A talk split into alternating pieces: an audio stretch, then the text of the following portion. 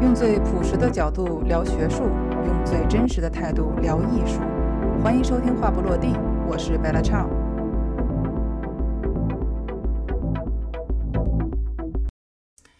欢迎收听今天的《话不落地》，我是 Bella Chow。呃，今天的嘉宾可以说是没有他就没有话不落地，因为我第一次见到他，也就是呃表演艺术家谢晋的时候。他就觉得我聊天有一个魔力，就是我什么人跟任何人说话，我的话都会一直接下去。他又觉得我有话不落地的属性。欢迎谢静。Hello，Hello，各位听众，你们好，我是谢静。Hello，欢迎欢迎。你好，你好，你好。我觉得其实我认识谢静也是在去年的十月份和十一月份的时候，吧第第一次见到他。我就觉得他是一个很有灵性的一个人，然后这次也是借着这个嗯播客的原因吧，我是认真的就是看了他的作品，嗯，毫不拍马屁的说，就是很少有作品让我光看到这个简介的时候就有点热泪盈眶了，所以我觉得他的作品真的是一种打动，因为说实话，嗯。表演艺术和我自己研究的这种 fine art 纯艺来说的话，还是差距很大的。嗯，我们这一次其实我还有一个很感谢静静的一个点，就是跟他聊天的时候，他是一个很有力量的一个人。然后其实我在呃今年我们跨年也是在一起过的。然后他呢是我们经常聊玄学，然后他就说我自己的图腾其实应该是一种小太阳。我应该出去跟人家交流，然后散播能量、散播爱，这样的话我才能够有更积极的这个能量再回来。因此，我就觉得就是他也鼓励我吧，就是创建一个播客跟大家沟通。所以也是一切都是促成了有了今天的话不落地。那我们这次第八期的时候，嗯，eight 大发最发的一期的时候，也请回了话不落地，话不落地最嗯。最最原始的一个 knowledge 的 contributor，然后就是请他来，我觉得也也很有也很有意义。然后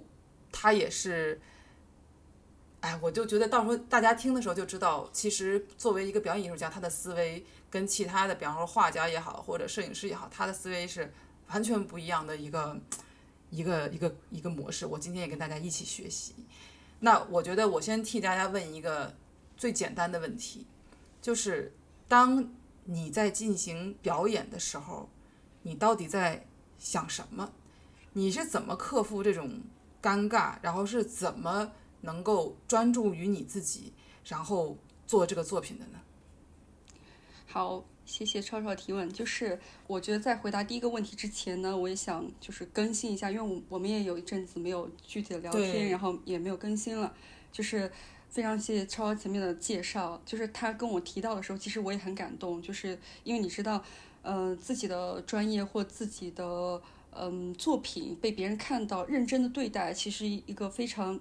令人很动容的事情吧。然后我也很恭喜，就超超他这个话不落地，可以这么快的实，就真的就实操起来就落地了。然后我我有 对，就是我有，因为一开始的时候我就觉得超超就很厉害，就所有人的话题他都能接下去，并且他的他可以稳定的输出，我就觉得这个可能是做主播或者是做主持人特别重要的一个能力，就这这个都必须得去发挥出来。然后然后前面的播客我有听，对，的确是受益匪浅，就是因为其实作为艺术家的话。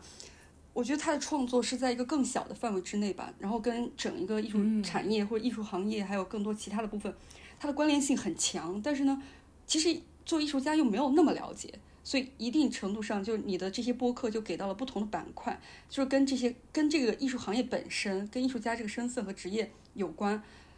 就是我觉得所有的人如果有兴趣的话，可以去听一听，你就可你可以了解到之前很多你并没有在意或者你在意但是并不了解的部分。对，然后我有推荐给其他我的其他专业的朋友，或许他们看到了对我我转发的内容或怎么样，然后就是有有一个朋友就告诉我，他学医学，他就说他有在听这个播客，他觉得挺好的。对对对，所以所以就很非常恭喜，对，就是破圈，对不对？破圈破圈，对，所以我就觉得一定程度上就是也提供了一些，就是将一些信息和知识就传递给专业外部的人，就是他们有这个兴趣，有这个热情，想要了解更多。我觉得这个可能也是你想做的一些就是破圈的举动吧，就是也恭喜恭喜，对。感谢感谢，对对，开心替你开心，商业互吹，没有互吹，就是我都是就是滴溜过来的真实的故事，不然我也不说？是是，好，然后然后对对对，前面就是跟你更新一下这些，对，嗯也也给你一些感动感动，对需要需要这样的反馈和支持吧。其实跟做表演是一样的，对。然后我们就回到你刚刚刚刚那个那个话题，就说当在做表演的时候，我在想什么？嗯，我是如何专注，或者说与环境隔绝，然后克服这些尴尬啊什么诸如此类的这一系列的提问哈。就是我自己的话，在做表演的时候，其实就是非常非常专注，脑海中不会有其他的事情。就反而说，如果你有一些杂念的话，你需要一直一直的让自己重新的回回到现场，然后重新专注起来，回到自己的呼吸，回到自己的身体，回到自己正在进行的表演，这个是非常重要的。但是呢，还还有一点就是说，其实我我们会觉得说，嗯，周边是不重要的，是需要被隔绝，但其实不是。其实说一边就是我们要关注于自己和关注于自己本身在做的事情之外，对于周围的环境的关照其实也是非常重要的，以及说根据环境或者说根据不可控的因素的一个到来，然后我们去调整这样的表演状态。但这个就不是一种分心了哈，这个就是说，作为表演表演者，作为表演艺术家，他所需要具备的一个专业的素养。所以，嗯，在一定程度上，你非常专注的时候，你是不会感觉到尴尬的，因为你所有的注意力全部都在你自己的身上，并且那个时候你是很放很放松的，就是你所有的注意力都在你的表演身上，在你的身体身上，在你所有的感知力上，然后你的注意力就会给你形成一个天然的一个屏障，然后这个屏障呢，它它的产生，它可以保护做表演时。嗯，作为表演艺术家或者作为表演者，他的一个状态不会受到其他的干扰，就不必要的那些干扰。但是，但是这个并不意味着哈，就是说我们要与环境做一个隔绝。就还像我前面提到，就一定程度上，我们是需要关注到我们周围的一个环境的变化的。就是说，我们既需要关，就是专注于自己表演本身，但是同时也要能够关注环境中的变化。但是，但是这个与根据观众的反应。去调整他们所期待的结果，这个是不是同一个概念？对，这个是不一样的。嗯，这个你说的，嗯，对，但是我我是觉得，就是比方说其他的艺术作品，你说呃，任何就是架上啊、摄影啊什么的，就是你一进这个环境，它就在这里了。但是你作为一个表演的话，等于说是你让整个这个环境的时空先静止一下，让大家 focus 在你身上。然后你就开始进入一个状态，创就是给大家输出一个能力。然后等你结束的时候，你走了以后，大家顶多就留一把可能你创作时候的椅子或者别的，但你你本身就没有留下。就是天空虽什么没有鸟的痕迹，但我已飞过。就是你完全就是一种这种境界的一个嗯一个创作媒体的话，我就觉得你是怎么克服这种，比方说嘈杂，然后让大家。一下子把所有的注意力集中在你身上，然后你开始输出呢？其实，一个专业的表演者或者是受过训练的身体，他们是在进入到现场的时候就已经要具备这样的呃状态的。对对对，就是你的，你一上场开始，其实你的表演已经开始了。就是你的出现会让整个时空，就像你说的，就是按下一个暂停键，就大家现在就先静止下来，就是。他需要具备这样一个能力，就是让所有的观众都安静下来。这个是不用语言去表达，但是你的出场就需要携带这样的东西。所以这个是需要训练过的。嗯，就是那这个就正好跟我们接下来的一个一个话题很像，就是需要是作为一个表演艺术家，身体需要什么样的训练呢？其实，其实呃，行为就是大家可能。很少看行行为表演艺术家，就是其实很多人都身材贼好，我也不知道为什么，而且而且而且在国外吧，无论说是多胖多瘦，他们有的时候一旦表演的时候，可能很多时候都不穿衣服或者穿非常紧的衣服，但是你丝毫感觉没有在 focus 在他什么橘皮啊什么这种，完全没有一种很负面的一个感觉，你就会觉得哇，他的身体好美，然后多胖多瘦，穿衣服怎么样，他一脱下来都贼美，我也觉得，然后我觉得他们也没有在刻意减肥什么之类的，我就觉得哇，你们的身体和我们的身体究竟究竟怎么不一样，然后要怎么训练？不好意思，我的小猫咪上了我的上了我的桌子，我要把它搬下去。等一下，没有，其实其实它更像是一种呃，不是不是身体形体的训练，它可能跟其他类别的，譬如说像芭蕾舞演员啊，呃，演奏家诸如此类啊，他们这种类型的表演者所所谓的要求是不一样的。就是我们的身体，它我觉得更需要的是一种能量和质感，那个质感。它不需要，就像你说，它或胖或瘦，其实不影响它的。但是它整个人携带的这个状态，是观众可以很快的去去捕捉到的。然后这个训练不是我们去做，就是呃那种类别的运动，譬如说去跑个步啊什么的，这这种类别的。对对对，它它是有专业的呃专业的训练在的，就是包括专注力呀，包括你。就所所谓的一些身体训练的那那样的方式，各种体系的方式，对这个它是它是有技术在里面的，对，就是需要一些，对对对，嗯，是这样子。那你觉得什么时候会因为就是你的灵感，你的创作的源泉是来自于什么？我觉得这个问题很大，但是就是很多时候其实表演表演艺术它的行为可能就是比方说就是坐那儿站在那儿呼吸之类的，就是你是觉得哪个是什么让你觉得哦？我要做一个表演，就是这个状态跟跟就是有点像，就是你想我如果是画家的话，诶，他说他要去创作，他就直接找工作室，在那边画画画画画就好了。但是你们是怎么样进行这个 process？和你们是怎么样就是，嗯，就是就是怎么会觉得诶诶，我怎么今我要今天给大家表演一下怎么做一下，就是是是怎么把你的生活和你的表演给就是突然让你觉得这个是一个作品呢？OK，就是我觉得，嗯，有几个部分吧。一个部分就是说，嗯，也有可能是做表演的经验，包括我自己做艺术家，无论说做艺术家，作为一个表演者的身体，这样这样那样的一些训练，就是我们平常在生活中的话，可能会看到一些某一些动作或者状态的时候，我们会有意识的有一个识别，然后觉得 OK，它它是一个特殊的一个非常态化的一个这样的一个表演或者行为的动作。就是我们的训练或过往的这些实践，会让我们更容易去捕捉到这样的美感。那么，那么就是这种某一些这样的时刻，你就会觉得它可能会跟表演是有有一些关关联的。那么这样的东西，它它会就是储藏在我们的记忆里面，就它可能不会在这个时刻，或者说它不一定在你看到的那个时刻就产生一个非常具体的作品的想法。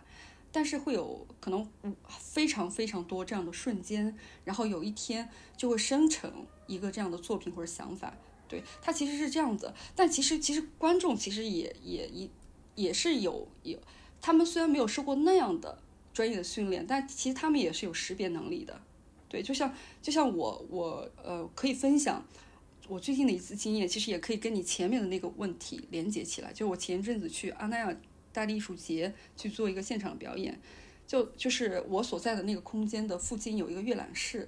嗯，我就坐在就在表演之前，我就坐在那等候，就让自己安静一下。所以我就嗯闭着眼睛，然后做的就是慢慢的在进入那个状态吧。有有呃有路过的行人就说：“哎，这里是有表演开始了吗？” 然后我就睁开了眼睛，我就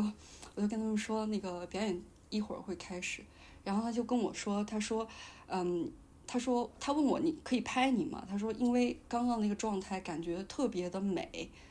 嗯，然后我觉得这个是一个非常直接的反馈，就是说，嗯，他当然不是说你这个人的那个美感，而是说你当时他所携带的，他他所表达的，其实是你当下在那个空间的一个融入感，或者你在那里就已经区别于其他的身体，因为还有其他的。”呃，无论是在在呃行人也好，或者是在阅览室其他的等候的人，或者诸如此类，就是其他的人，就是他可以很明确的，呃，已经看到了这样的一个身体或者这样一个状态的特殊性，并。且觉得是一个具有美感的东西，那这个他就已经把这个非常态化了，就已经把它作为一个，就他他很直接的已经只认为这这也是一个表演了，对吧？我觉得这个是很有意思的一个点，就是观众他他虽然没有受过那样的训练，但是他已经可以识别，呃，这样是一个非常态的东西。我觉得，呃，我们跟他们是反向的，就是我们可能是在从日常的状态里面提取出一些东西，然后让它在非日常化。嗯，对。那譬如说，他我的创作，以我的创作去说的话，有时候是是一些反向的。比如说，你想，我想去探索某个议题的时候，或者是我想去表达一些什么样的东西的时候，他就好像从我过去过往的生活，或者从我过往的日常经验啊、记忆里面去提出出来一些东西，就某种状态、想法都行。就他会跟我所要表达的东西，呃，或或者说我想要去回应的东西去做一个链接。然后呢，但是肯定是要经由艺术家个人的这个艺术语言的处理之后。它会形成一个表演，那整个大概的过程会是这样子，其实是不同的呃呃经验，就是被你识别为那个特殊的东西，然后再跟你所要表达的东西进行一个融合，再根据你自己个人语言再去形成一个表演，大概会是这样子。哇，刚刚那个观众表说你那样呼吸的状态很美，我觉得这个是个超级超级高的一个赞誉，嗯，就是。这个就是就是真的是可能解释什么是美，什么是漂亮吧。因为我觉得要有别人跟我说哦你那样很漂亮，然后我就觉得 OK。但是他说哦你这样很美，就是我觉得这种美就是发自内心说不出来的感觉。我觉得，我觉得我要是而且我是很很要别人说夸我漂亮的话，我可能还会有一点点觉得 uncomfortable 或者是不好意思。但是别人说你那个状态很美的话，我会觉得。啊，这个是完全不是一种调戏的感觉吧？反正就是真的是很好的一个一个观察，而且而且我就觉得你的身体跟别人有别于区别开来，这个也是很很很微妙的，就是绝对不是，就是只有通过你，只有通过表演艺术家，我才能够感受到这样一个区别，不是一个简单的就是就我们本身自我意识已经够强烈了，但是我们没有关注到我们自己的身体跟跟别的有什么区别，我觉得这是。这是挺，挺，挺新的一个感觉的，就是听了以后挺很新的一个感觉，嗯。就是其实观众他他也他也很他也很直接的去可以感受到这些东西的。那就说到观众，其实我觉得很很顺呢，就是我就觉得，你觉得观众会对你的表演的反应有什么不一样？就比就不仅仅是地域性的，比如说当你去做一些很。温柔的，他们觉得会觉得你做的东西比较温柔的，是觉得他们想表演，还是你做的东西比较激进的，是什么表演？我就觉得观众会根据你什么样的不同的表演产生什么样的一个什么样的互动，就是这个一个是什么样的关联？就是有的时候啊，就是观众这个词其实也很很很妙，到底他们是在欣赏，还是在看热闹，还是在看戏，还是在看看看就是观察，或者就是。站一会儿，其实你作为表演者的话，你虽然能够 focus 在上面，但是我觉得你还是要 focus 在自身。就是小的时候有点像什么感觉呢？小的时候我们会觉得啊，我们这个课桌底下吃个糖什么之类，老师可能看不见。其实，在你讲课的时候，你一边一方面要讲课，但是其实同学在底下交头接耳或者小声说话，其实声音非常大和和状态非常明显。但是你去你要不要制止学生，或者是你在留意怎么怎么样，你还是。呃，focus 在你的讲课内容上面。其实，你作为艺术家或者作为老师，你作为一个输出方的一个 awareness，一个意识性，其实是很明确的。你是希望所有学生都是死气沉沉的听你讲课呢，还是所有学生就有的干这个，有的干那个，有的干那个呢？还是怎么样？就是就是我在想说，观众给你的具体的一些，就是观众到底是对你看热闹比较感兴趣，还是还是还是真的欣赏这样子？就是首先，观众对于我们来说肯定是重要的，嗯，他们他们的反应我们是不可控的，但是我们不会根据观众的反应去做他们所期待想看到的东西。但是观众本身，就是如果是做现场来说，它的重它的重要性在于，如果没有观众，它就不是完整的作品。就是作为一个现场来说，它可以没有其他任何包括它可以没有记录，但是它就是不能没有观众，并且好的观众，嗯嗯嗯，对，其实好的观众其实会给到艺术家反馈的，这个其实是非常非常重要的一一点，就是譬如说你在做现场的时候，你每一次的观众其实都是你非常非常宝贵的见证者，就观众给出的反馈，他无论是正向或者负向的，或者任何感受，其实都是很好的。就我有时候会去跟他们去聊，就是或许有的观众会觉得，呃。我这样讲会不会太太显得太浅薄或者怎么样？但是无所谓，就对于我来说，就是我们其实没有办法太去挑剔观众。当然有过训、有过受过训练的观众，他能够给出更加专业的反馈等等也很好。但是如果不能，他给到他的感受这些非常直观的东西，我觉得依然是非常好的，因为因为我们可以知道在你们的眼睛里面看到的是什么样子。然后这个是可以反哺到我们的下一次、下一下一场的这个表演，或者下一次我们重新再做回同一场表演。那么我们怎么会去？我们会去怎么调整一些细节，或者说在下一次去增增加、增添一些设置啊，或者是或者是有有一些什么样的取舍啊？这些都是可以从观众那里去获得一些建议的。当然，当然是处理过后的一个这样的一个信息的反馈啊，把这样的一个处理过后的信息再一次的把它用到你的创作里面，呃，这个是非常良性的。但是，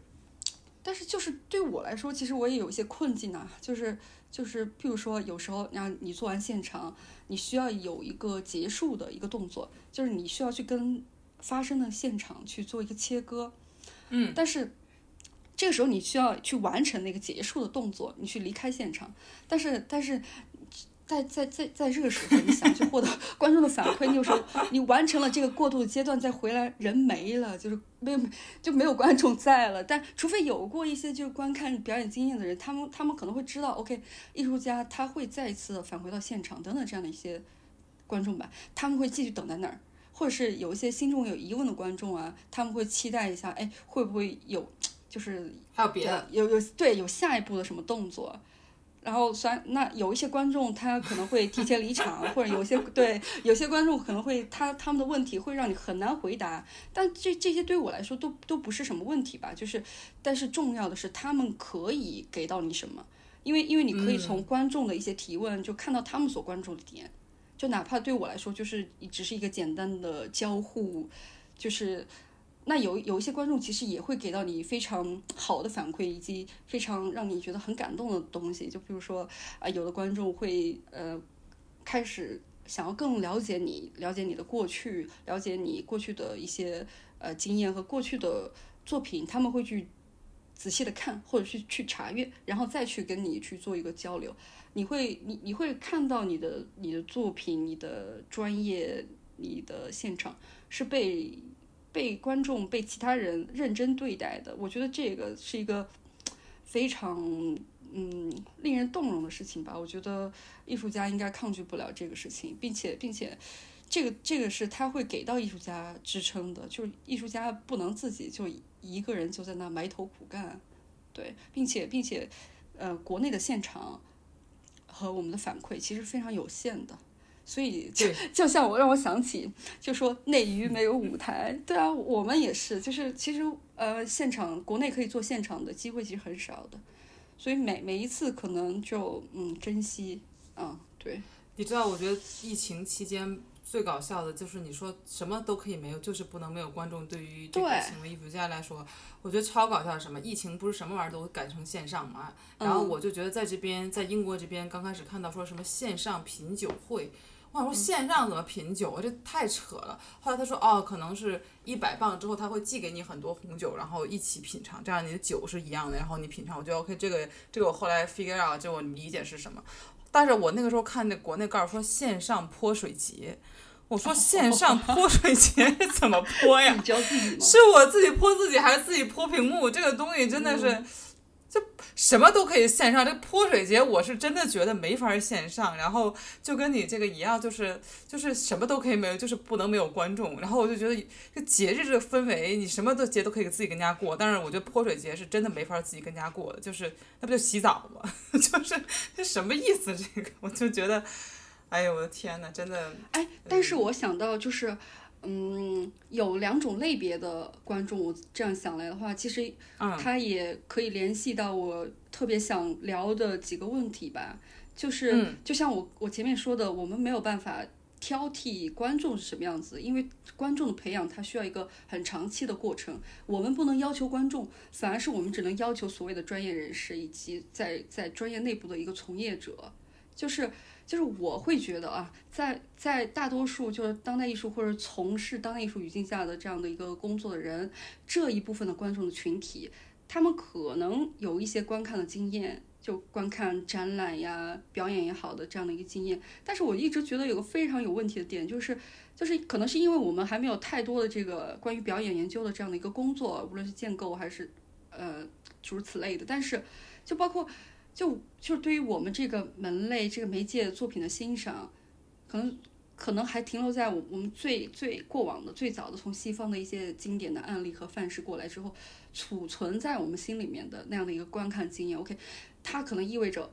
我们想象中，哦，行为艺术代表的就是那种非常。嗯，直观的感官刺激的，对身体伤害的或剧烈的等等这样一些类别的作品，对这个也也跟你前面或许你想提到的，就是呃嗯刺激还是平淡的这一类别的作品，我觉得这个是我有挺多想说的呃点的。对，就是你你有时候会看到一些批评的文章，写到说期待看到点带劲儿的东西，我觉得什么东西？你在说什么？期待你在在在在公众场合表演一个自尽什么之类的，或者是其，因为你看，其实我本人都很少看到，呃，现场表演，因为大部分的这个表演艺术家都是在开幕那天表演，或者是有具体的日子。另外一个问题了。对，然后我是特别讨厌凑热闹的，因为因为我去开幕的话，就是说实话看作品不是真的看，而是。就搜手，就是跟人聊天儿，就是等于说你办个派，大家一起来，然后走了以后，你专门再去的话，如果你是真的是专业的上班的人的话，不太可能的。所以你去那儿就是啥都在一起，然后可能有免费的酒和免费的展看，然后就结束了。但是那个时候表演的话，其实我就觉得。嗯，看热闹的人太多了。我是觉得，如果我是艺术家的话，我真是很不想要在开幕表演。但是，但是你又不是不能没有观众嘛，就也没办法。然后，或者是你这个东西又不能突然说我要开始进行表演，那这个也会。会让美术馆的各种各样人措手不及，所以就是你你自既没有办法自然的开始表演，也没有办法自然的结束一个表演，我觉得是这样。所以你所以就是回到现在，就是说我们看到一些作品，比方说中国的，我就不提谁了，有什么喝着喝着把东西喝吐了的，有什么突然在面前表演砸墙的，有什么突然在门口表表演抽烟的，就是这些东西，就是他表演刻不刻意再说，关键是。有没有就是有的时候会想说有没有必要说，why，why 是是是我们就是我吧，包我也是本人就是这样，就是就是看到这个作品的时候，你就想说啊，就是惊讶大过于分析本身，所以就像你说是有没有带劲儿的，就是这意思，就是你名字当中也希望你有个劲儿，你知道吗？就是 I don't know，就是就是我能我能，我觉得这句话这个确实是。懂，但我觉得这句话跟艺术家说就很很奇怪，你知道吗？就让你表演个带劲儿的东西，除非你就是一直以来表演都是带劲儿的东西。虽然人家也很客气的打了引号了，带劲儿，我。但是他不就这意思吗？就你动不动，比方说像布妈似的，就是拿什么东西砸个你什么之类，就觉得你是对。对，但是但是我们很严肃的说回这个事情的话，其实它跟我们所接受的这个表演相关的内容。是有关的，就是其实非常缺乏的。我们我们我们会觉得说，OK，我我们设定所谓的那些符合对于翻译成行为艺术所应该具备的所谓的本体论上的一个视觉模型吧。OK，我们把这个当做一个那样的艺术行为艺术的本体的范式所接纳了。也就是说，我们用大白话讲一下，就是我们以为 OK 这样的是行为艺术，以为。那样的一个样子是一个好的行为艺术应该有的样子，要要很激烈的，要要怎么样的？就是我，所以，所以我们不太能够接受，以及我们不太能够识别得了其他类型的表演内容。但是，对啊，这个这个是一个很大的问题。但但这个依然我们不能太特别的去要求观众啊，因为因为这个的确是呃需要专业内部的人士去一点一点去做这个工作。但是你会发现比较有意思的点就是，你发现哎没有特别的所谓了解行为艺术的观众，他们去看待表演的时候，反而他们没太有那个先制的一个内容，他们反而就是都能看，因为对他们来说哪样的类型儿不太重要，就反正 他们可以对，就某种意义上他们就可以带着一个平常的心去看。然后所谓的一些专业人士去看的时候，就他们他们会有一个观看的习惯，会觉得 OK，我始终在等一个刺激的点，爆点，对，或者觉得啊，这个就是有一些表演太平淡了，就是他们会觉得那种激动人心的、刺激的、有剧烈的高潮的那种东西，才是一个好的表演。但其实不是啊，但我们要知道，不是所有的表演就是刺激的、剧烈的，这样才叫好的表演。那不就小品吗？就一定是要要最后就是红光亮的结尾这样子，就很对，就是就是就是我们我我们的理解是非常的，就是浅的。那么那么我我们所期待的是什么？就是我们的审美可以再更多的包容一些。那么这个包工作要谁去做呢？那肯定是艺术家或者研究者和学者对一块儿去做这个工作，就是让我们知道，OK，原来是可以有不一样的。然后。我们慢慢的接受哦，我们也可以识别和欣赏得了，就是譬如更广阔的类别的这样的一个表演。其实，其实本质是什么呢？就是本质就是我们没有那么了解表演，所以所以就是这条路可能要要要要走很久。当然也有因为媒介之间的差异，你不可能要求所有人都像一个专业人士一样，就不不可能。但是我们能做的可能就是说，那包括我们。想要做的可能就是让更多的人可以了解表演艺术再多一点、深一点。那么这种深就会意味着我们是可以有更多的包容性在对待表演艺术上面，以及呃，我们去欣赏、去识别，这样去欣赏、去识别、去理解，它是需要基础的。那么这个基础是需要有过训练的，对，它需要时间，我们在慢慢的培养观众。那最。最紧急的不是还得从咱内部开始嘛？就自己都没做到，怎么要求别的观众呢？对不对？是啊，是。所以，所以这段话我可能以后要说很多很多很多遍。但是，但是如果说有一天大家能够慢慢的开始，就可以更加包容开放的态度去看待表演的话，我会觉得很值得，并且尤其是在中国当代艺术、当代表演的内部，对，唉，嗯。有有一个对于表演这个这个词或者这个对就是这个关键词的一些误解，就是会有一些从并且是从从业者这里开始就会有一个误解，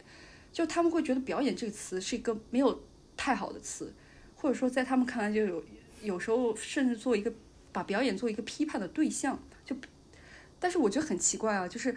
就他们可能认为这个是一种做作的矫情的这样一个存在。就他们会觉得这个是一个有意修饰的一个行为，或他们更加能够欣赏和喜欢的是那种所谓的没有太多修饰的一个纯一个一个纯然的这样一个行动。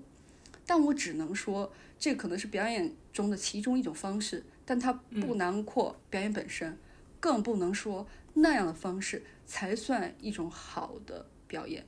但其实本质上还是不不了解表演。那么。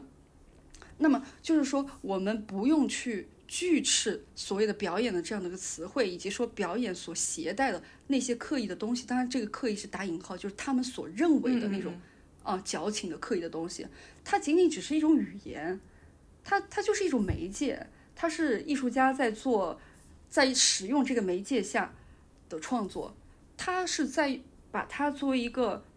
语言本身，或者作为一个美学探索的方式。的存在是这样的一种东西，就就是他在这样在使用这个这个表演，或者一定一定程度上来说，它区别于我们喝水吃饭。那为什么就它它一定是要有一个特殊性？不然你天天你你你吃饭喝水，你也说我我是在做表演，它需要一个它需要一个语境去成立。那你的创作的，那你艺术家的工作体现在哪儿？你跟所有人一一块儿。在吃饭，在喝水，那也没差别，对不对？那那他某种程度上，他就是回应那个刻意，就是那样的表演，那样的安排，就是创作本身。就是我们在通过表演这种媒介，在创造一个合适的语境，去构建这样一个合适的内容，使它成为一种作品。也就是说，那个表演是刻意的安排，就是刻意的安排，它就是它的媒介语言本身应该具备的东西。所以，但但是我们也可以发现，我们很少见到啊，就是其他的媒介本身被这样误解和批判，觉得你这个装置这个媒介很做作。不太有，对不对？这个我感我感觉可能是有一个历史性的误解，就是首先从中文语境上来说，就直接会说“婊子无情，戏子无义”，对不对？然后你你说干嘛？我是做你像你想啊，你要说你干嘛？你说我是学表演的，然后他就不好意思说自己是演员，说啊我是学表演的，啊你你也是学表演的，然后他就会觉得哦这可能就是一种东西，然后而本本身表演这东西就不是真实的嘛，他就觉得做人要真诚，然后你全是演的，就显得你很不真诚。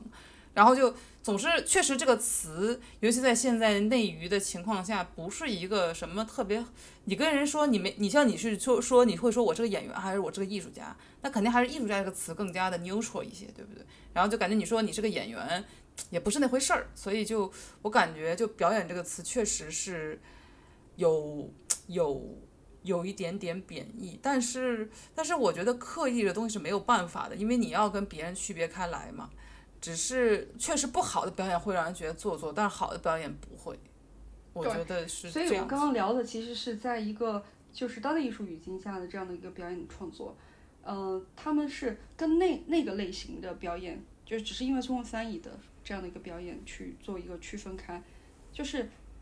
在我想，其实我刚刚讲的都都都还不在那个语境里面，就是只是嗯嗯只是限定在当代艺术对当代艺术语境下，他们对于表演的一些。误解，对，其实想澄清的是这个问题。也就是说，其实表演艺术家在做表演，在在做作品的时候，他就是在做表演，对，这个是不需要回避的。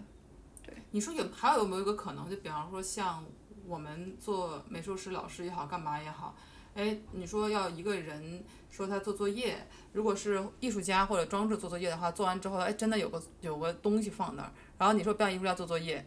你就其实其实你可以不做，然后最后你就。随便演个什么玩意儿就结束了，所以他就会觉得表演艺术家没有其他艺术家做作业做的那么具象，所以就觉得不够那么努力。有没有这个可能？不会，你是优秀的，你是优秀的表演艺术家，你是真的是把表演放在你，你是真的，虽然不是说用生命做表演这么夸张吧，但是也是绝对是对艺术的热情是就是是就是一辈子的事情。但是，但有些学生他选择表演艺术，他可能没想好到底要干嘛。所以，你像画画，至少能够提供提高这个画画的技艺，或者是声音，你会提高这个软件使用熟练度。你说表演，最后你学了四年，你觉得你这四年你对什么都熟练，除了你克服社会尴尬，就是这样。所以，就确实真的是在我们学校内部，就连我本人都会对表演的课到底该上什么。然后，因为就是。因为你的身体也不是杂技，你知道吗？你不是给大家表演一个什么什么掰掰手腕、什么掰腿之类的，你你是要去，你是要用你的身体作为媒介，然后做做艺术。确实这东西很难想象，而且这东西很难突破，因为就你因为咱们都是四大绝绝大的部分人都是四肢吧，然后绝大部分人都是这样吧，所以就会觉得嗯。理解起来确实好的东西和不好的是，可能也会被很多其他的鱼龙混杂，但是敢演的人给把这把这玩意儿给搅混了吧，有可能是这样子。我觉得你刚刚说的是，他他一个问题是，呃，跟工作方法的差异也有关系。比如说像其他的，就是我们回到就是说，你说教学内部这个语境下哈，就是可能呃，包括包括你的职业生涯，那有一些呃其他媒介艺术家他们。譬如说绘画或者是雕塑，他们每天的工作量就在那儿，就是不然你做不了一个可以看见的一个实体。那可能对于表演艺术家来说，很多时候他们除就刨刨除掉你有意识对于自己的身体的一些训练之外的工作，就是在建构表演内容或者是在创作这个过程中，那么其实嗯那些那些嗯不太有太多实体的可见的东西，很多是它需要在。诶，场上发生，它需要一个这样呈现的机会去发生，但是会有个误解，就是人们以为啊，表演艺术就是一个非常简单或者门槛很低的一个事情，大家也去试试，也去热闹热闹。但是你能发现，就是很明显，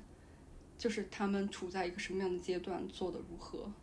那的确是有很尴尬的东西的。是，对这个这个是回避不了的，就是你自己都，我我不知道我不知道那样的表演他们自己是怎么看待的，但是。呃，我觉得这个是非常的直观的面对观众的东西，就是你的反馈非常及时，就是你都不需要观众对你做出什么样的评价，就是你演完了之后你下来你觉得如何，你就你自己心里其实有点数，你有没有在你有没有在那个现场完成你想要完成的东西？对，你说的对，而且我觉得表演艺术应该算是一个。最孤单的一种创造体系，因为你一个人想，然后你一个人做，然后你一个人面对一群人，然后你最后又走了，然后回来之后可能观众又不是这样了，就觉得是是，真的很难想象你们就是作为表演艺术平时在怎么想的，就比方说画家画不出来，还可以每天崩崩框什么之类，但是。但是，表演艺术家表演出来，他他要怎么做嘞？就是就是很很还是理解还是有一个真的是理解起来很难想象的这么一个一种媒介吧。嗯，静静又是湖北人，然后湖北对于过去三年来说，疫情其实经历了应该是。最多的时间自我隔离了吧，而且尤其是二零二零年上半年，他们是最后应该是最最最后一批被放出来的人。那你觉得疫情对你来说到底有哪些影响呢？因为我觉得对我来说个人影响很大，我觉得对你这么一个非常敏感的你来说，肯定影响更大。我觉得很多时候疫情对我的这个影响是最重要的，其实来自于我思考上的影响。嗯，也。我我也能感觉出来，你作品在一九年之前和之后有有一个很大的一个不一样。嗯，也就是说，就是对于我们自身的处境，或者说对于更广泛的人类群体，或者说我们所处的真实的境遇的一个关切，就这一系列的思考和关切都更加的明确化。就好像过往的时候，你也会思考一些零零散散的问题，但是某种意义上来说。在这么一个极端的呃生存条件，或者是说，在我们所谓就是，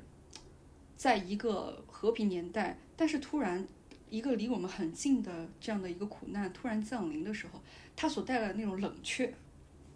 嗯，就像这种冷却，就是这种冷却，像是按下了这个时代一个火热的进展的这样的时代的一个暂停键一样，就是像过往的时候，我们好像一直在。打转一一直在以一种非常火热的向前冲的这样的一种状态，我们没太有说特别有意识的在活不活这个事情，或者是怎么活，包括就是一更加更加无意识的一个状态吧，也是更加就以无意识的状态向前冲的这样一个状态。所以这种冷却呢，它其实可以带来思考，就是。其实很好理解的是，当我们真的很比较闲的时候，就能我们能给到自己更多的时间的时候，思考才会发生。它需要足够放松、足够安静，然后，对它它需要一定一定这样的环境。就是你你都一直在生产线上在打螺丝，你真的很难有这样的一个条件去思考。对，所以所以这些。也提供了一个机会吧，虽然它对于对于更更广阔的人来说，它不是一个好的事情，但是就是说，如果说我们去想这种停下来的思考带来的意义是什么的话，我我可以回答说，我会觉得这种我就是对我来说，我会更加的去思考我们的社会跟我们的关系是什么样子的，我们处在一个什么样的。环境里面，我们的真实处境是什么样子的？就我之前可能有，就是有去想过一些问题，但是没有那么的系统性的或者明确的去考虑过。那么我觉得这一次呢，也会让我有一个呃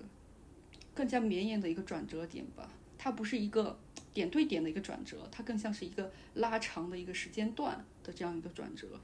就是我也我会觉得我更加关心自己，也更加关心周围的环境以及其他人。就无论是说具体的人，还是说跟我们共存在地球上的其他的人群、物种等等，就我会关心我们之间的相互关系，以及以一种更加明确的方式去进入到所谓的艺术的讨论。嗯，对，就像就很像是一种感觉，就像你所原来你所关心的，你所有的关切，你对他人的关心，这些东西都更加有意识，更加有迹可循，有所依照。对，所以我会我会有一个结论，就是觉得一个不会思考的人，他不会是一个善良的人，然后一个不会思考的人，他的爱也不会深刻。嗯。